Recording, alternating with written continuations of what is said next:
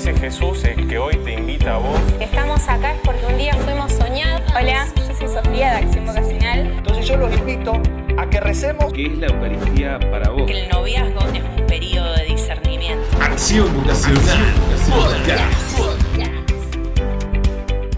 Hola, ¿cómo están? Muy bienvenidos a este nuevo capítulo de Acción Vocacional Podcast. Estamos ya en nuestro séptimo capítulo, wow, cómo pasa el tiempo. y mm, hoy no estamos con los chicos, con los seminaristas. Lamentablemente no nos pudieron acompañar, pero tenemos a un gran invitado con nosotros, el padre Javier Carbone. Hola, padre, ¿cómo estás? Pero muy bien. Y ahora que estoy en el podcast, mucho mejor. Qué tremendo padre tenerte, poder tenerte acá nuevamente. Ya nos había acompañado en los primeros capítulos. Estuve en el primero. Sí, en el primero. Y En el primero. ahora podemos también compartir para hablar de un tema tremendamente interesante. A ver, ¿cuál es ese tema?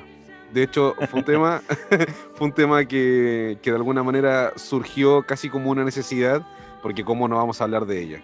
Vamos a hablar hoy de la vocación de María. ¿Qué te parece? Pero sí, espectacular, me encanta. Vamos a hablar de María. Sí, sí. Siempre es lindo hablar de ella, siempre es eh, un regalo en verdad tenerla. ¿Qué nos puedes contar tú eh, de María, Padre? A lo mejor también desde, desde el ámbito personal, de lo que significa para tu oración, de lo que significa para tu propia vocación. Vos sabés que mm, el significado de María eh, lleva a la palabra mar. ¿eh? Ya eso lo dice todo, es un océano inmenso, eh, María. Y mm, María, a ver, uno nunca termina de, amarla, de, de comprender, de, de- de decir todo de ella. Eh, pero yo pienso que todos nosotros fuimos antes de ser creados amados por Dios. Nosotros estábamos todos en el pensamiento de Dios. Y llegó un momento de la historia en que Dios nos regala esa existencia. Y esto también sucedió con María. Eh, y, y él, Dios estaba como muy ansioso de que llegase el momento de poner esa obra tan, tan hermosa eh, que es María eh, en, este, en esta tierra. Y yo siempre pienso que, viste, cuando un artista quiere expresar todo lo que hay en su cabeza en una obra, viste que primero ensaya en el barro, Sí. en el barro o en un boceto o en un papel. Bueno, para mí esa es la creación entera.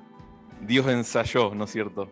Y después cuando llegó el momento de, de crear eh, a María, eh, ya se había perfeccionado mucho y ella fue la obra maestra de sus manos. Viene a ser como el resumen de toda la creación, todas las gracias, todas las bellezas, todo, todo lo que eh, uno encuentra en todos los seres, están todos acumulados en María.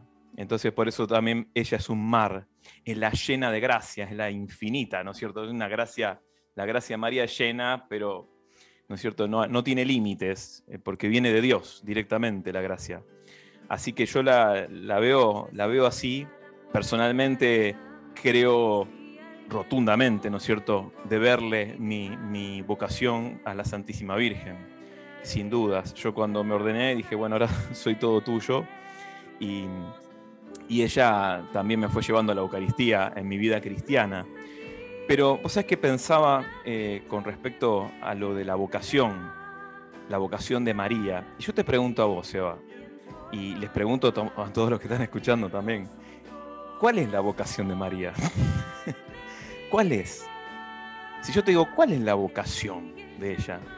Yo sé lo que me vas a decir, lo que me vas a responder. Sí, ¿sabes lo que te voy a decir? Eh, Yo creo, de hecho, ¿sabes qué? Em, para pensar en una respuesta, no sé si, será la respuesta adecuada o no, pero inmediatamente em, se me viene la lectura de la visitación del Arcángel Bien. Gabriel y, y la respuesta que Ah. María da.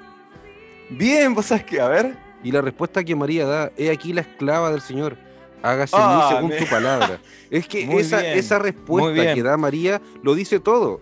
La vocación Claro. de ella es servir al Señor según lo que Él disponga. Yo pensé que voy- me ibas a decir, como los que están escuchando, ser madre. Que la vocación de ella es ser madre. Pero fíjate que ese, bueno, ahí me, te, me adelantaste y, y, bueno, sacaste lo que yo también estaba pensando, que ella se define, dice, yo soy la esclava. Ajá. Esa es su vocación, ser la esclava. Ella no dijo, bueno, mi vocación es ser mamá, yo quiero ser mamá.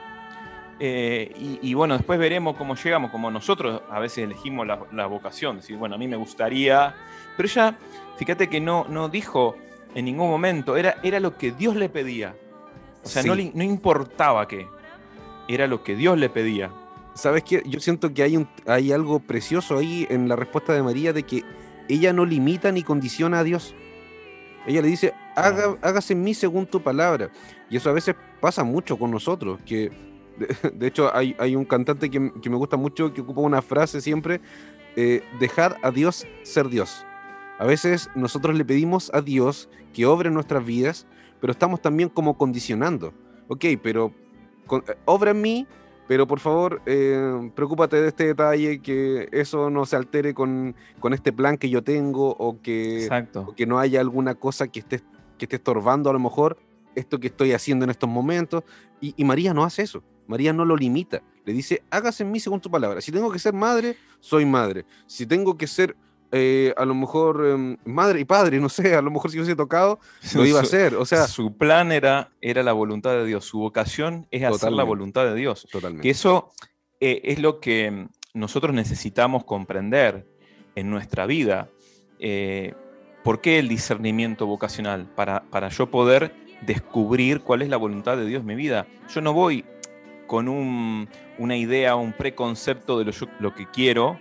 A veces sí, ¿no es cierto? Pero lo más importante es lo que Dios dice y tratar de descubrir, por eso el discernimiento. Y el discernimiento no puede faltar en la vida de ningún cristiano. No puede faltar discernir, el, querer decir, bueno, ¿qué Dios quiere? Como yo decía al principio, viste, Dios nos amó antes de ser creados nosotros, estábamos en la mente y en el pensamiento de Dios. Dios te ama realmente y te amó antes de que nacieras y tenía un propósito y un plan y un designio de amor para cada uno de nosotros. Entonces ahí es donde, eh, donde hay que em, tratar de, discernir, de, decir, bueno, ¿cómo me pensó Dios? ¿Eh? ¿Cómo soy santo? ¿Cómo, ¿Cómo correspondo? ¿Cómo soy su esclavo?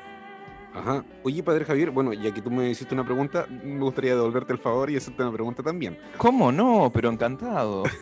Eh, padre, tú ¿Consideras que hay en tu vida, o, ha habido en tu vida, en verdad, si haces un, breve repaso, gente o alguna figura humana, alguna mujer que, que tú hayas sentido, en la que tú hayas sentido la figura de María en tu vida?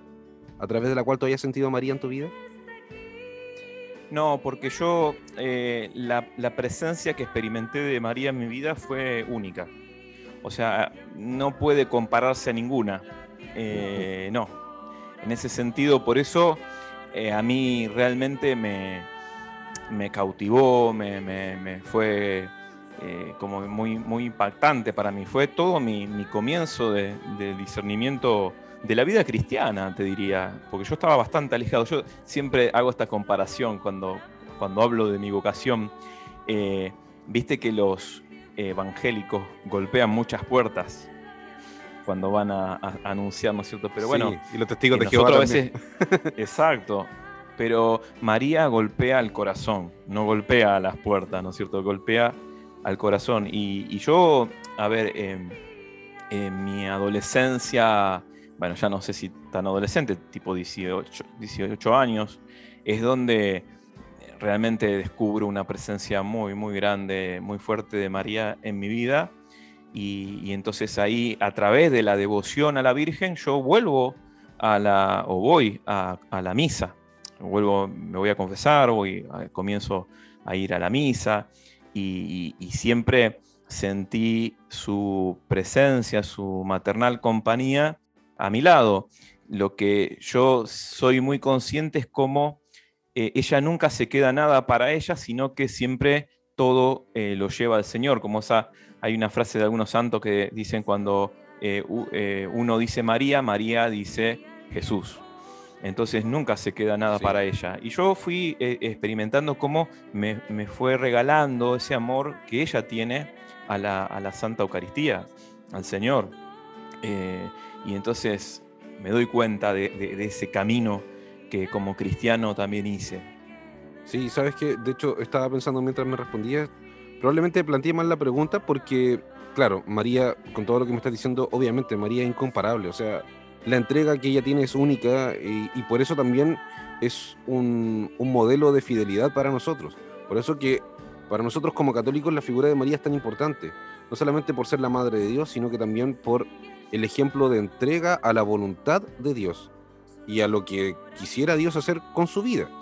Y, y claro, no, no hay comparación. Sin embargo, yo por ejemplo te comento desde mi experiencia un poco que de alguna manera yo empecé, cuando empecé también a acercarme a María y al misterio de, su vida y de su, de su vocación, y empezar a descubrir toda esta entrega maravillosa de ella, eh, siempre justamente como tú decías, poniendo a Jesús en el centro y en el primer plano de la vida y, y por eso también se vuelve un ejemplo para nosotros. Cuando empecé a descubrir todo esto, empecé también a sentir que había cosas que siempre han estado en mi vida.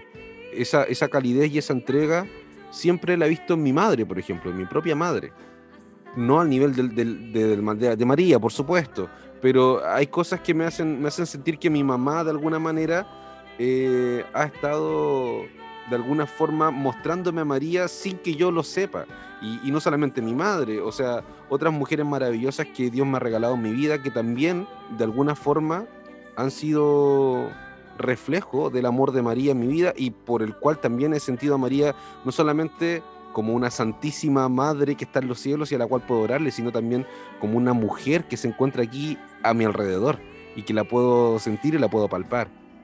Mira, em, sí, uno, a ver, en los padres, yo creo que en el plan también de la familia que Dios nos ha regalado, creo que Él mismo contempla a que nosotros em, aprendamos a experimentar la maternidad de María a través de nuestras madres y, la paternidad y la bondad de Dios a través de nuestro papá. Entonces, creo que ahí sí hay un, un indicio, ¿no es cierto?, de, de lo que es esa maternidad y esa paternidad de Dios.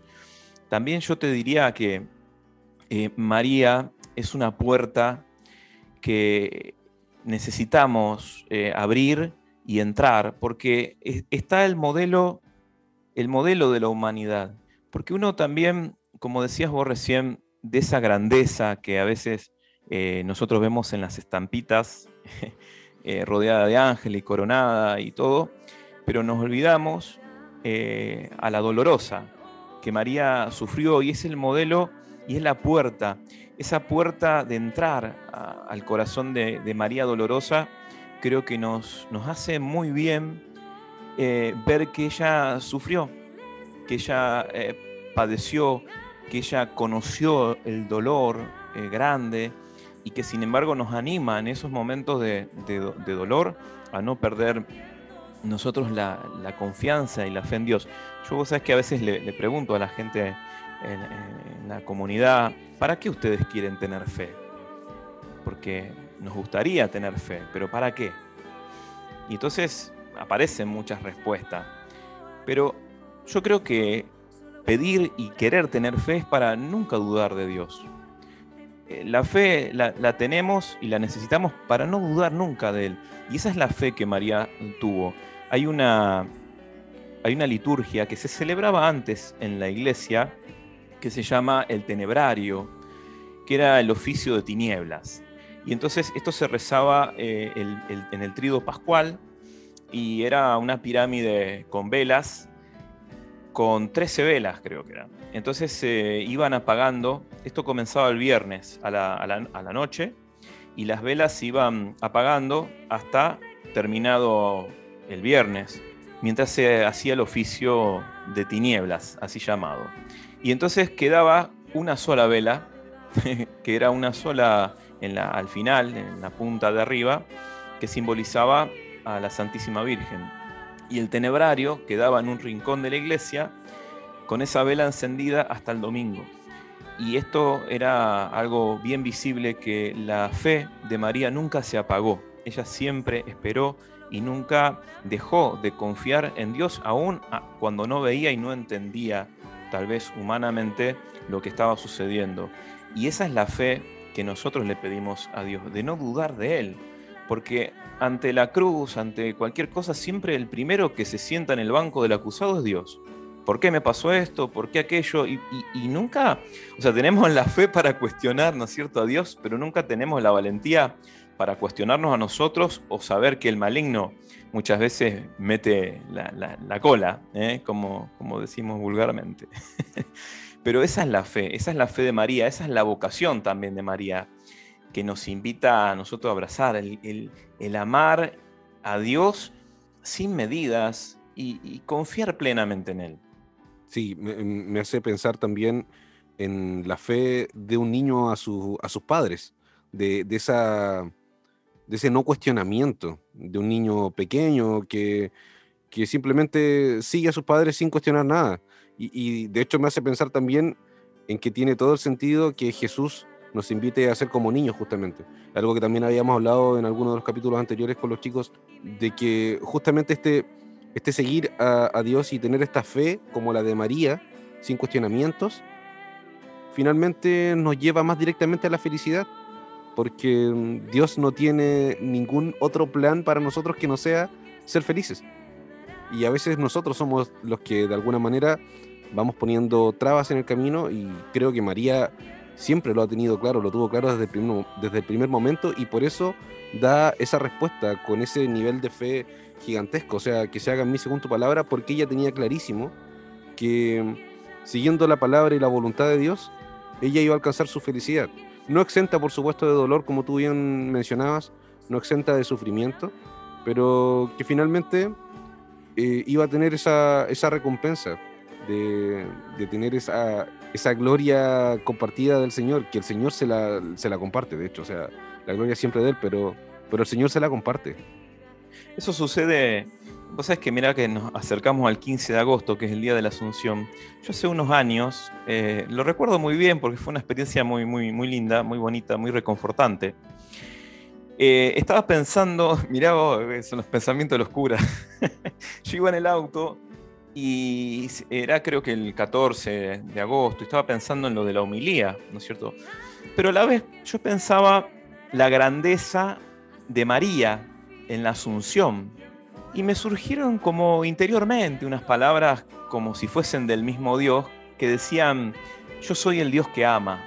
Y ahí es donde comprendo que Dios no es celoso, no es un Dios que no quiere elevar a su lado a alguien por miedo que le, que le quite lugar. A ver, nosotros estamos acostumbrados a la miseria humana, que si uno se acerca a, la posición de otro, enseguida lo quieren bajar, ¿no es cierto? Se teme perder el poder.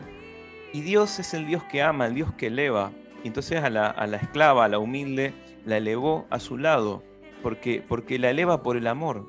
Dios es un, un Dios que ama inmensamente y, eso es lo que quiere para cada uno de nosotros, elevarnos a su lado y compartir la, vida eterna con Él, en su reino y, estar juntos, y no como un tirano, ¿no es cierto?, como nosotros conocemos el poder. Y son cosas que nos hacen bien eh, entender, comprender, acercarnos, meditar, porque Él realmente quiere elevarnos.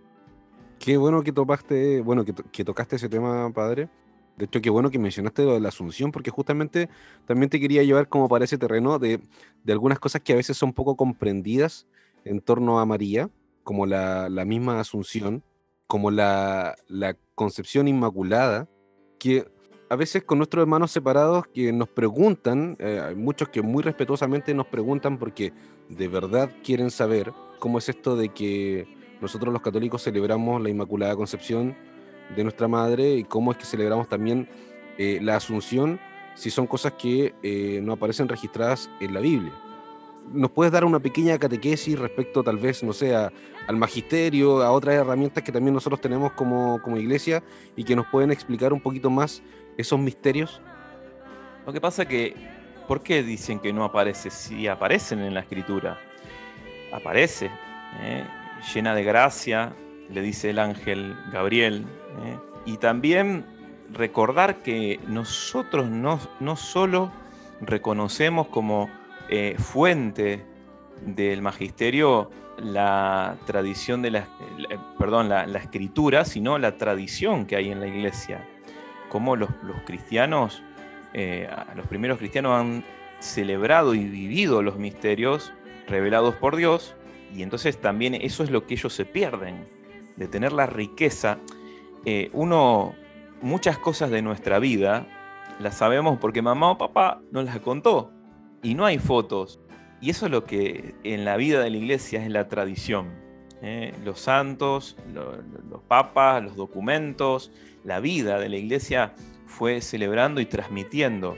Y no todo está eh, escrito, ¿no es cierto?, en, lo que es limitada la, escritura, como dicen los mismos apóstoles. Si hubiésemos escrito todo lo que Cristo hizo, no alcanzarían los libros. Y no, está limitado en, unas cuantas hojas esto, pero hay cosas que se fueron transmitiendo y que la iglesia eh, pudo discernir también, asistida por el Espíritu Santo, como Jesús eh, le ha prometido y no, nos transmite a nosotros. Sí, perfecto. Entiendo de hecho a lo que vas con, esto de que la Biblia no puede contener todo lo que, lo que efectivamente eh, Jesús dijo o lo, que, o lo que había en relación a María, lo que se puede decir respecto a María. Eh, como bien dices, no habría espacio en el mundo para, para poder contener todos los libros que tuvieran eh, en ellos estas, estas historias y esta tradición. Y por eso que nosotros nos apoyamos en otras fuentes también. Vos sabés que los dogmas son necesarios para nuestra salvación. Los dogmas que la iglesia decreta y declara y proclama son necesarios. Por lo tanto, yo sé que es necesaria para mi salvación creer en que María es virgen, perpetua, eh, eh, antes, durante y después del parto, en la maternidad divina, en su asunción, son necesarias para mi salvación, esas cosas. Por eso soy católico cuando conozco y creo en los dogmas de, la iglesia. Por eso animo a que agarremos el catecismo y lo, lo podamos leer, podamos ir conociendo, amando lo, que Dios nos reveló. Sí, de hecho, mira, sabes que eh, si algo he, ido aprendiendo en mi, en mi camino de fe, es que justamente mientras más grande y más educada, tal vez, si, si se puede decir, tengo mi fe, de alguna manera la lógica va teniendo cada vez menos peso, pero de alguna forma Dios, bueno, por eso también nos regala el don de la ciencia a través del Espíritu Santo, Dios también quiere que esa lógica tenga de alguna forma cabida dentro de nuestra fe y que haya ciertas cosas que con la lógica también las podamos comprender. Y, en eso entra esto de, que la Virgen es inmaculada y no podría haber sido de otra forma para poder contener dentro suyo a Dios mismo, a Dios mismo eh, en su encarnación. Entonces, a mí me encanta esta figura y esta imagen de pensar en María como el primer sagrario y como un sagrario humano, de hecho. Entonces, claro, si tenemos a un cuerpo humano que va a contener a Dios Hijo, a Dios mismo, o sea, tiene que ser un, cuerpo y un ser eh, libre de pecado, libre de mácula. Por eso hablamos de la Inmaculada Concepción.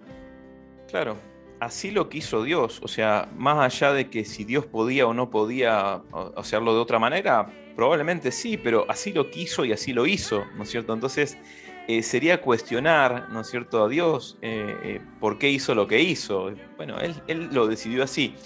Otra de las cosas es que nosotros naturalizamos la presencia de Dios, pero recordemos que no, no cualquiera se sostiene ante la presencia de Dios. Moisés no podía verlo, ¿no es cierto?, a Dios. Entonces, nosotros creemos que la presencia de Dios es como la presencia del vecino. y es que nadie se puede resistir a su presencia. Cuando estemos cara a cara con Él, no nos vamos a quedar de pie, no vamos a poder estar de pie. Vamos a caer, sea como sea, vamos a caer de rodillas con el rostro en tierra o hacia abajo delante de su presencia, porque no hay otra forma. Nadie va a poder estar erguido delante de Él y decirle, ¿qué tal? porque la presencia de Dios... Eh, es, demasiado grande para nosotros. Y, el amor es que nadie puede estar delante de un amor tan grande sin sentir vergüenza. Ese, eso es, no es porque, porque, la, porque la presencia de Dios sea terrible y temible, sino porque no se puede estar delante de un amor tan grande sin sentir vergüenza. Mm, sí, e, es, tremenda frase esa que, que, sacaste. Creo que tiene que ver un poco con, con no sentirse digno, ¿cierto? Frente a un amor tan grande. Exacto. Bueno, de hecho, no somos dignos y aún así Dios nos ama. Y eso también es clave, eh, creo, en nuestra vida de fe, de entender que, eh, lo que lo que Dios nos regala a diario no es por merecimiento, no es por ser un, un buen ser humano o una buena persona. Nosotros no somos dignos y Dios nos ama porque es una elección de Él, porque Él decide hacerlo. Exacto. O sea, nosotros no morimos cuando comulgamos porque somos unos inconscientes. porque realmente, o sea, eh, no, no, comprendemos, somos inconscientes. Porque si realmente fuésemos conscientes de lo que significa comulgar, eh, creo que nos moriríamos ahí después que el cura nos da la hostia. sí, tienes toda la razón. Yo no lo veo de otra manera, ¿no es cierto? Sí, es increíble como eso uno escucha mm, testimonios de gente que ha podido comulgar después de muchos años de desearlo y es como un momento único, eh, irrepetible en sus vidas y uno, como costumbre tal vez dentro de nuestra iglesia, algo que también habíamos comentado con los chicos aquí en este espacio, uno recibe por primera vez, eh, de forma como, eh, común, digo, a Jesús Eucaristía cuando uno es niño. Y yo creo que tiene más que ver con, con la pureza de, de, esa etapa, más que con el hecho de estar consciente, porque uno a medida que va creciendo va haciéndose más consciente de ciertas cosas, pero esto es tan grande, es tan, está tan, tan escapado a, nuestro, a nuestra imaginación que nunca logramos ser completamente conscientes de lo que recibimos. Pero esa, esa inconsciencia nos la regala Dios también. Eh, él, él nos concede una inconsciencia en cierto aspecto como un velo eucarístico, ¿no es cierto?, para que no veamos esa realidad porque, porque nos desbordaría. Es dado por Dios. No digo una inconsciencia de negligencia de parte del cristiano, que también las hay, pero me refiero a que Dios nos se vela porque, porque realmente, bueno, no, no, podríamos eh, llevar adelante, ¿no es cierto?, el acto de comulgar, porque estamos comiendo y masticando el mismo cuerpo y la sangre el alma y la divinidad de Dios mismo, del Señor. Y eso es una cosa grande. Yo le decía el domingo en la misa que todo lo que nosotros comemos está muerto. El bife, incluso hasta los, vegetarianos, los veganos, o sea, sí, pero tenés que arrancar la planta y, y le quitas la vida, o sea, es quitar vida y no es que los alimentos nos dan vida a nosotros, nos postergan la muerte, postergan nuestra muerte el comer. Pero la Eucaristía es el único alimento que comemos que es vida y está vivo y es vida en sí misma, porque no es que tiene vida, es la vida.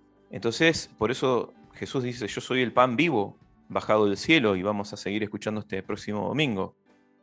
Tremendo lo que nos acabas de, refrescar en cierta forma para nuestra fe, porque efectivamente es el pan vivo y es el pan vivo bajado del cielo para nosotros, para regalarse a nosotros, para darse a nosotros y creo que también por eso mismo, por esa entrega tan fuera de, nuestros, de nuestra imaginación y de nuestro entendimiento, es que la, imagen de María y la entrega también de María eh, resulta ser tan ejemplificadora para nosotros como cristianos, porque mm, también es una entrega completa, no entregando su cuerpo y su sangre, pero sí entregando todo lo que ella tenía eh, a, la disposición de Dios y, a su voluntad.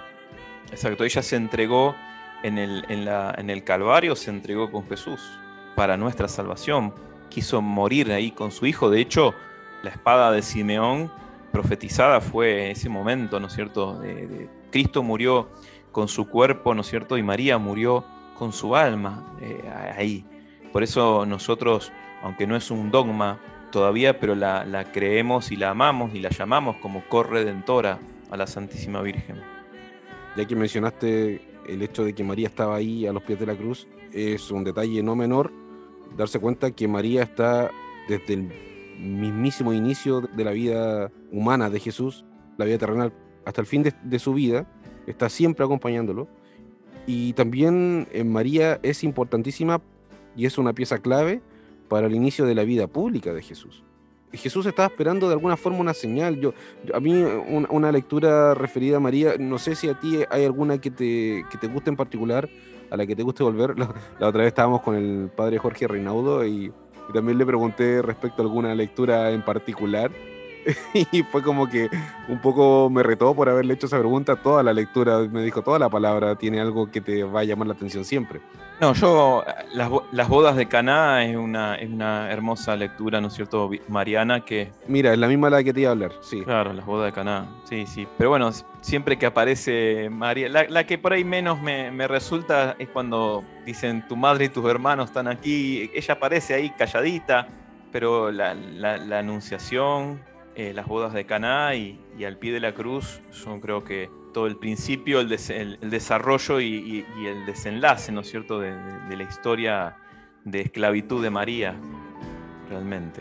Sí, a mí también las bodas de Caná me encanta porque siento que, mm, que ahí María se muestra como, como ese signo que Jesús estaba esperando para poder iniciar su vida. Y es ella misma, es María, es una mujer, es su madre, que le dice mm, en el fondo que quería que por favor ayudara a la gente para porque no había vino en la boda. Y ella sabiendo en el fondo que podía hacer eso. Eh, eso es, a mí me, me- me- llama mucho la atención y lo encuentro eh, algo precioso, que ella también haya sido el signo del inicio de la vida pública de Jesús, además de todo lo que ya venía siendo importantísimo para, para la misión de Jesús, o sea, ser su madre. Además, ella tiene este, mm, esta misión de ser el signo para que él comience con su vida pública. Y así es en nuestra vida. Y yo quiero que cada uno se quede con eso. De los que vos que estás ahí escuchando del otro lado, que te quedes con eso. O sea, María, así como acompañó a Jesús, quiere acompañarte y acompañarnos a cada uno y ser la intercesora y ser la compañía y ser quien nos empuje a, a vivir la santidad. Eh, realmente, si no estamos con el corazón también descansando en María, eh, vamos a experimentar eh, el alejarnos de Dios. No podemos permanecer unidos a Dios si, no- si María no está allí para sostenernos. Necesitamos de, la Santísima Virgen y así lo sabe Cristo y por eso la dejó como madre, como, como nuestro, nuestro apoyo y nuestro refugio. Bueno, padre, ya estamos llegando al término de este espacio de conversación, de este capítulo. De este Special Edition. Sí, una special edition porque no estamos con, con nuestros acompañantes habituales, los chicos del seminario. Eh, les mandamos un saludo, por supuesto, a ellos. Eh, esperamos ya, sí, un saludo muy grande. Saludo grande. Sí, sí, sí. Y para ya mm, eh, ir despidiéndonos, quería pedirte, padre, que simplemente eh, nos pudieras compartir una, una breve oración con María y una invitación a todos nuestros oyentes, a todas nuestras y nuestros oyentes para justamente seguir en su presencia y en su compañía y para animar nuestra misión y lo que hagamos cada uno de nosotros con ella, con ella acompañándonos. Yo diría que cada uno de nosotros vayamos, vayamos a María ante la imagen que por ahí más nos, nos atrae de ella, a la que más sentimos cercana, porque por eso ella es madre de todos, y miremos su rostro y pongamos eh, en ella nuestra alegría, nuestra esperanza, nuestras preocupaciones, que ella está ahí, que no lo duden, que no dudemos nunca. ¿Y te parece que nos despidamos entonces de este Acción Vocacional podcast rezando el Ave María? Me parece perfecto, padre. Dios te salve María, llena eres de gracia, el Señor es contigo, bendita tú eres entre todas las mujeres, y bendito es el fruto de tu vientre Jesús.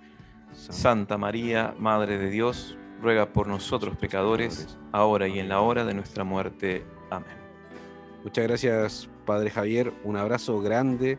Un abrazo a todos quienes están escuchándonos. Recuerden seguirnos en nuestras redes sociales, escucharnos a través de Spotify, YouTube. Pueden dejar también sus mensajes, sugerirnos algún otro tema si es que ustedes quisieran. Recuerden que pueden mandarnos también sus preguntas o sus sugerencias a preguntas@accionvocacional.ar. Un abrazo grande. Y lo quiero decir yo. Ah, ahora. sí, padre. Y recuerden que Él sigue llamando. Que él sigue llamando. Un abrazo, padre. Que esté muy bien. Chao, chao. Chau.